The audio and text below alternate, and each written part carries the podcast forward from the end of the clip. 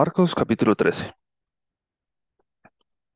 Saliendo Jesús del templo, le dijo uno de sus discípulos, Maestro, mira qué piedras y qué edificios. Jesús respondiendo le dijo, ¿ves estos grandes edificios? No quedará piedra sobre piedra que no sea derribada. Y se sentó en el monte de los olivos frente al templo, y Pedro, Jacobo, Juan y Andrés le preguntaron aparte, Dinos, ¿cuándo serán estas cosas? ¿Y qué señal habrá cuando todas estas cosas hayan de cumplirse?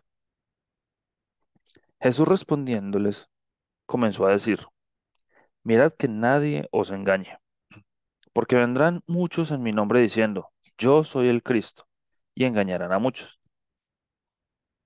Mas cuando oigáis de guerras y de rumores de guerras, no os turbéis, porque es necesario que suceda así, pero aún no es el fin, porque se levantará nación contra nación y reino contra reino, y habrá terremotos en muchos lugares y habrá hambres y alborotos. Principios de dolores son estos. Pero mirad por vosotros mismos porque os entregarán a los concilios y en las sinagogas os azotarán y delante de gobernadores y de reyes os llevarán por causa de mí para testimonio a ellos. Y es necesario que el Evangelio sea predicado antes a todas las naciones. Pero cuando os trajeren para entregaros, no os preocupéis por lo que habéis de decir, ni lo penséis, sino lo que os fuere dado en aquella hora, eso hablad porque no sois vosotros los que habláis, sino el Espíritu Santo. Y el hermano entregará a la muerte al hermano, y el padre al hijo, y se levantarán los hijos contra los padres y los matarán. Y seréis aborrecidos de todos por causa de mi nombre, mas el que persevere hasta el fin, éste será salvo. Pero cuando veáis la abominación desoladora de que habló el profeta Daniel, puesta donde no debe estar, el que lee, entienda, entonces los que estén en Judea huyan a los montes. El que esté en la azotea no descienda a la casa, ni entre para tomar algo de su casa, y el que esté en el campo no vuelva atrás a tomar su capa. Mas hay de los que están en cintas y de las que críen en aquellos días. Orad pues que vuestra huida no sea en invierno, porque aquellos días serán de tribulación, cual nunca ha habido desde el principio de la creación que Dios creó, hasta este tiempo ni la habrá. Y si el Señor no hubiese acortado aquellos días, nadie sería salvo. Mas por causa de los escogidos que Él escogió, acortó aquellos días.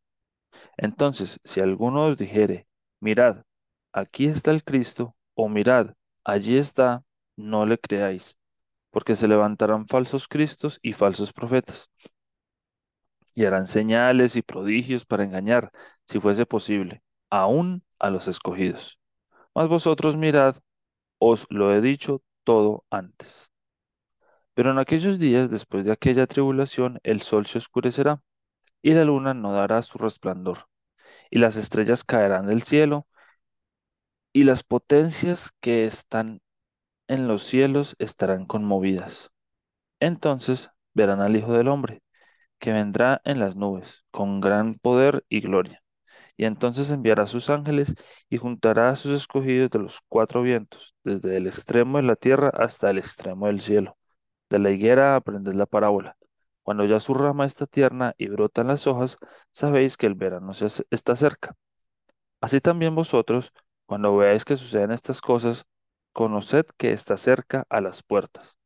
De cierto os digo que no pasará esta generación hasta que todo esto acontezca. El cielo y la tierra pasarán, pero mis palabras no pasarán. Pero de aquel día y de la hora nadie sabe, ni aun los ángeles que están en el cielo, ni el Hijo, sino el Padre. Mirad, velad y orad, porque no sabéis cuándo será el tiempo. Es como el hombre que yéndose lejos dejó su casa y dio autoridad a sus siervos, y a cada uno su obra, y al portero mandó que velase. Velad pues, porque no sabéis cuándo vendrá el Señor de la casa, si al anochecer, o a la medianoche, o al canto del gallo, o a la mañana, para que cuando venga de repente no os halle durmiendo, y lo que a vosotros digo, a todos los digo, velad.